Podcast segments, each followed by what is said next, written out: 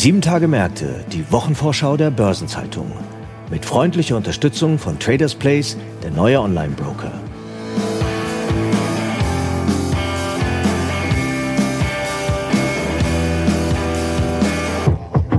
Und hier eine Botschaft von unserem Werbepartner. Der neue Online-Broker, der dir alles bietet. Aktien, Zertifikate, Fonds, ETFs, Anleihen, Kryptos. Traders Place. The place to be. Ich begrüße Sie zu einer neuen Episode von Sieben Tage Märkte, dem Wochenausblick der Börsenzeitung. Das Jahr nähert sich dem Ende, vor uns liegt schon die Kalenderwoche 51 und die bringt nochmal einige Termine und mit der Baumarktkette Hornbach legt auch nochmal ein Unternehmen frische Zahlen vor. Ich heiße Sabine Reifenberger, bin Redakteurin der Börsenzeitung und wir beginnen unsere Wochenvorschau im Norden Deutschlands. Wir sprechen heute bei Sieben Tage Märkte über Europas größten Kupferkonzern. Das ist die Aurubis und die musste gerade erst etwas mehr Zeit einplanen für die Erstellung der Jahresbilanz. Denn Aurubis muss da Fälle von Diebstahl und Betrug berücksichtigen. In der kommenden Woche soll die Bilanz nun vorliegen und was da genau los ist, darüber spreche ich heute mit Carsten Stevens, Büroleiter der norddeutschen Redaktion der Börsenzeitung. Hallo Carsten. Hallo Sabine. Carsten, jetzt ist Aurubis ja ordentlich in die Schlagzeilen geraten. Es gab einen millionenschweren Betrug mit Recyclingmetallen und da sprechen wir jetzt auch nicht von Mengen, die jemand mal eben in der Hosentasche rausschmuggeln kann, sondern da geht es um richtig hohe Summen. Was war da denn los? Ja, vielleicht muss man zunächst einmal sagen, dass Arubis ein etwas schwierigeres Jahr hinter sich hat. Äh, das fing an im Oktober mit einer Cyberattacke die auch dazu führte, dass die Vorlage der Geschäftsjahresbilanz des Vorjahres um zwei Wochen verschoben werden musste. Diese Cyberattacke hatte zum Glück für das Unternehmen keine großen Produktionsausfälle und sonstige Kosten zur Folge, aber hat das Unternehmen natürlich belastet. Ebenso ein Arbeitsunfall, ein schwerer Arbeitsunfall im Mai diesen Jahres auf dem Hamburger Werksgelände, bei dem drei Mitarbeiter ihr Leben verloren. Und dann schließlich eben die besagten Diebstahls- und Betrugsfälle. Die haben Ende August dazu geführt, dass das Unternehmen seinen Ergebnisausblick für das Ende September abgelaufene Geschäftsjahr zurücknehmen musste. Diese Vorfälle sind zweigeteilt. Es geht zum einen um einen groß angelegten Diebstahl wertvoller Edelmetalle, der sich in den Jahren 2020, 2021 ereignet haben soll. Dieser Diebstahl ist jetzt auch Gegenstand eines Prozesses, der in dieser Woche im Landgericht Hamburg begonnen hat. Und er führte letztlich zu einer Sonderinventur der Metallbestände äh, bei Arubis. Und in diesem Zusammenhang wurde dieser Metallbetrug, ein noch schwerwiegenderer Vorfall, festgestellt. Und der hat dann eben zur Prognosekorrektur geführt. Von welchen Summen sprechen wir da denn? Wir sprechen von einer Belastung von 185 Millionen Euro. Das ist der Stand von September. Und die Aurobis musste, wie gesagt, die Prognose korrigieren. Bis dato stand ein weiteres Rekordergebnis im Raum. Nun hat Aurobis vor drei Wochen schon vorläufige Eckzahlen bekannt gegeben und ist am äh, oberen Ende der geänderten Prognosespanne gelandet. Also bei 350 Millionen Euro in etwa. Jetzt ist ja eine entscheidende Frage, wie man sicherstellen kann, dass sowas künftig nicht nochmal passiert. Was weiß man denn über die, die Fehler in der Vergangenheit und wie will man sicherstellen, dass man künftig vor solchen Sachen geschützt ist? Ja, also die Öffentlichkeit weiß noch nicht so sehr viel davon. Bekannt ist, dass Aurubis sich externe Hilfe ins Haus geholt hat. Eine Prüfungsberatungsgesellschaft soll Schwachstellen im Unternehmen untersuchen. Eine große Anwaltskanzlei überprüft Versäumnisse im Management. Die Ergebnisse dieser Untersuchung äh, sind noch nicht bekannt. Es könnte sein, dass jetzt bei der Vorlage der Bilanz für das abgelaufene Geschäftsjahr in der kommenden Woche da etwas mehr Aufklärung erfolgt.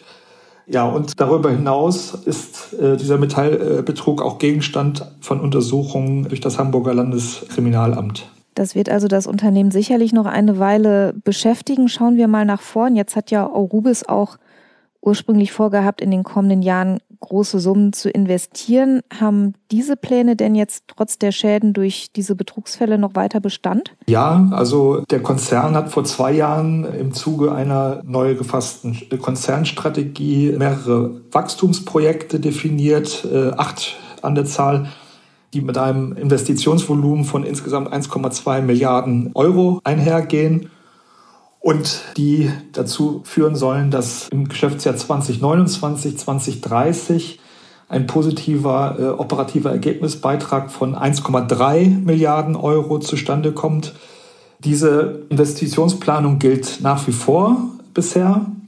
Hinzu kommen nun weitere Investitionen, die Eurobis im Laufe dieser Woche bekannt gegeben hat, unter anderem in den Standort Hamburg. Da geht es unter anderem um eine Investition von 300 Millionen Euro in den Bau einer Anlage zur Verarbeitung von Edelmetallen. Und das hat insofern eine Verbindung zu den Betrugs- und Diebstahlsfällen, als diese Anlage Bestandteil eines neuen Hochsicherheitsbereichs für die Edelmetallverarbeitung am Standort Hamburg werden soll. Diese Anlage soll bis 2026 errichtet sein. Darüber hinaus hat Arubis das größte Investitionsprojekt, nämlich den Bau einer Multimetall-Recycling-Anlage im US-Bundesstaat Georgia, noch ergänzt. Und zwar soll das Investitionsvolumen jetzt bei 750 Millionen Euro statt 640 Millionen Euro liegen. Was sagen denn äh, die Analysten, die sich mit dem Unternehmen beschäftigen? Wie schätzen die jetzt die Perspektiven ein nach diesem, wie du gesagt hast, schwierigen Jahr, auch jetzt mit Blick auf die Kapitalmarktentwicklung? Ja, also wenn man sich jetzt erstmal den Aktienkurs anguckt, dann stellt man fest, dass auch Rubis im bisherigen Kalenderjahr an der Börse verloren hat, während der MDAX, in dem die Arubis-Aktie ja notiert ist, deutlich gewonnen hat. Nichtsdestotrotz ist eine Mehrheit der Analysten nach wie vor positiv gestimmt für die Aktien. Die fundamentalen Unternehmensaussichten werden als positiv eingeschätzt. Allerdings ist jetzt nach der Bekanntgabe der zusätzlichen Investitionen in dieser Woche noch unklar, was denn der operative Ergebnisbeitrag dieser Investitionen sein wird mittelfristig. Die Vermutung bei Analysten lautet, äh, dass dieser EBITDA-Beitrag nicht sehr groß sein könnte, aber das wird dann auch Gegenstand der Bilanzpressekonferenz in der kommenden Woche sein. Da wird sicherlich einiges zu besprechen geben, viele Themen und du wirst für uns weiter berichten. Wir sind gespannt, was da an neuen Erkenntnissen zutage kommt. Vielen Dank erstmal dir für die Einschätzung. Das war Carsten Stevens aus unserer norddeutschen Redaktion. Schön, dass du dabei warst. Danke dir, Carsten. Ja, bitte, Sabine. Tschüss. Mit frischen Zahlen versorgt uns in der kommenden Woche nochmal die Baumarktkette Hornbach und die wichtigsten Updates dazu hat mein Kollege Franz Kongbui mitgebracht. Hallo Franz. Hallo Sabine. Franz Hornbach legt am Mittwoch die Zahlen zum dritten Quartal vor und das Unternehmen hat ja gerade mit einigen Belastungen zu kämpfen, die sich auch auf den Kursverlauf auswirken. Das stimmt. Mit rund 60 Euro, mal mehr, mal weniger, kostet die Aktie der Holding nun schon seit fast drei Monaten wieder so viel wie vor Beginn der Corona-Pandemie. Seinerzeit kam es ja während der Lockdowns zu Umsatzzuwächsen und Ergebnissprüngen, weil die Menschen viel mehr Zeit als sonst zu Hause verbrachten. Denn öffentliche Städten, wie du dich erinnerst, wie Schwimmbäder oder Theater und zahlreiche Einzelhandelsläden, aber auch Hotels und Gastronomiebetriebe waren länger staatlich verordnet geschlossen. Also haben die Menschen diese Zeit zum Ausbessern und Verschönern ihres Heims genutzt und in der Folge war der Aktienkurs von Hornbach im Februar 2022 auf das Rekordhoch von 138,80 Euro geklettert. Dass er sich von diesem Kurs aus wieder etwas normalisieren dürfte, das war doch aber eigentlich erwartbar. Ja, und zudem vom Management auch angekündigt. Dennoch missfällt die Entwicklung vielen Investoren. Hinzu kommt dann auch, dass die Zeit vom Spätherbst bis Ende Februar ohnehin die erlösschwächste im Jahr ist. Die Erwartung von Marktakteuren an das dritte Geschäftsquartal das ist am 30. November geendet, die sind daher gering, auch wegen der ungünstigen Witterung in dieser Zeit. Das ist jetzt natürlich für den Moment unschön, aber die Perspektiven sind ja durchaus chancenreich, wenn man es mal positiv wenden will. Ja, wenn Hornbach am Mittwoch die Zahlen für die ersten neun Monate des Geschäftsjahres 2023-2024 vorlegt, könnte eine positive Überraschung Anleger daran erinnern, dass das Frühjahr und somit die ertragreichste Saison für Hornbach nicht mehr allzu fern ist. Hinzu kommt, dass die Aktie, nach Meinung der meisten Analysten, unterbewertet ist.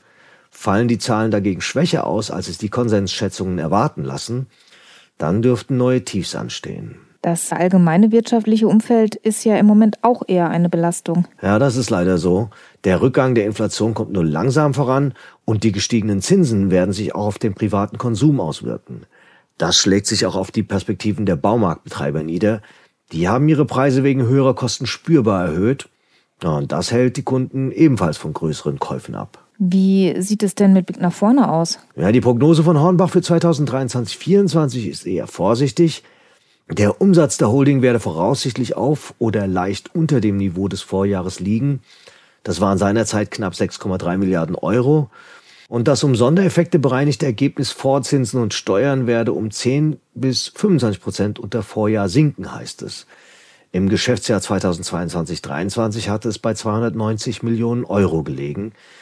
Wenn das EBIT aber am unteren Ende der Spanne bei nur 10 Prozent landet, könnte 2024 allerdings eine Kurserholung anstehen.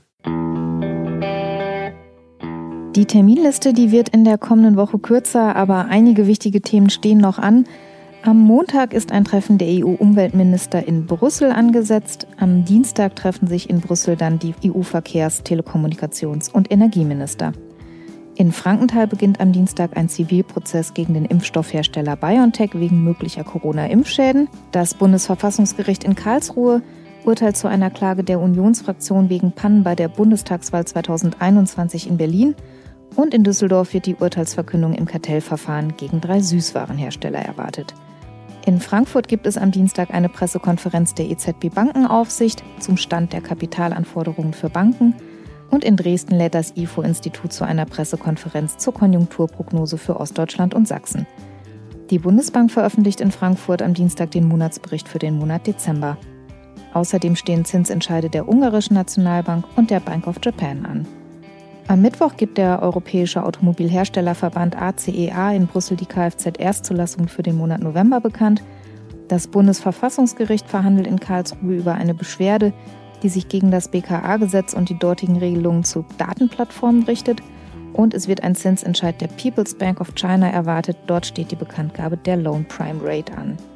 Am Donnerstag urteilt der BGH in Karlsruhe dann über eine Urheberrechtsfrage. Es geht um die Schutzfähigkeit des USM Haller Möbelbausystems.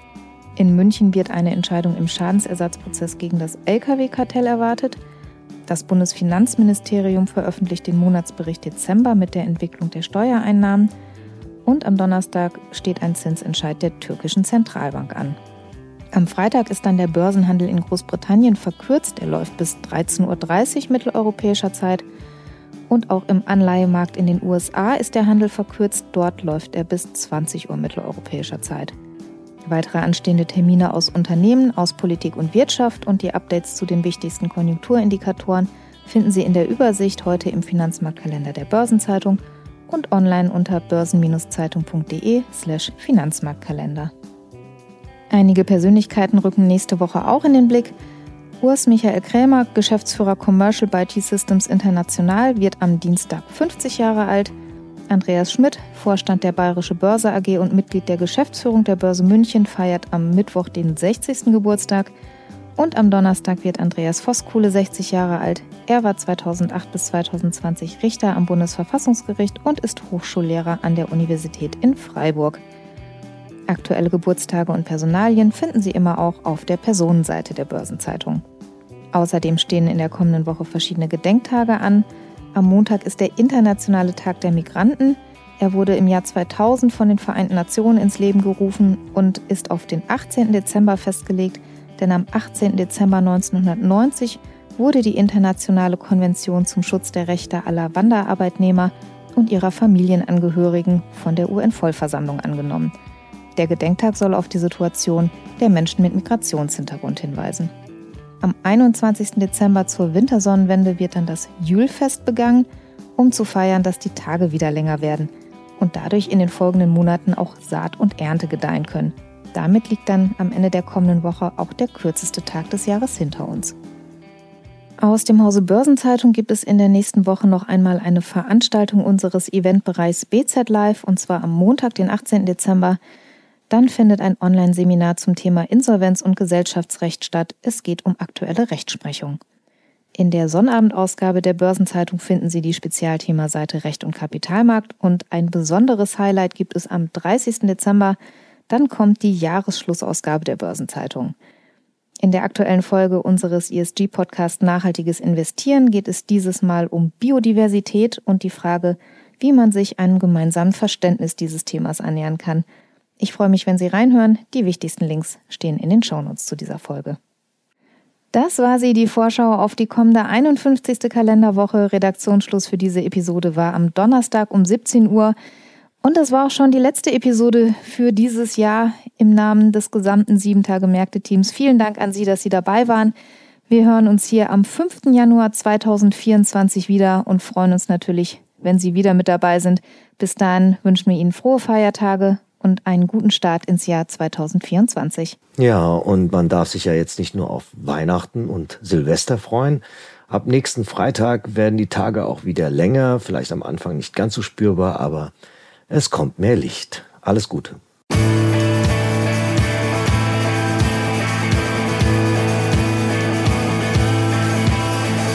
Das war Sieben Tage Märkte, die Wochenvorschau der Börsenzeitung. Mit freundlicher Unterstützung von Traders Place, der neue Online-Broker.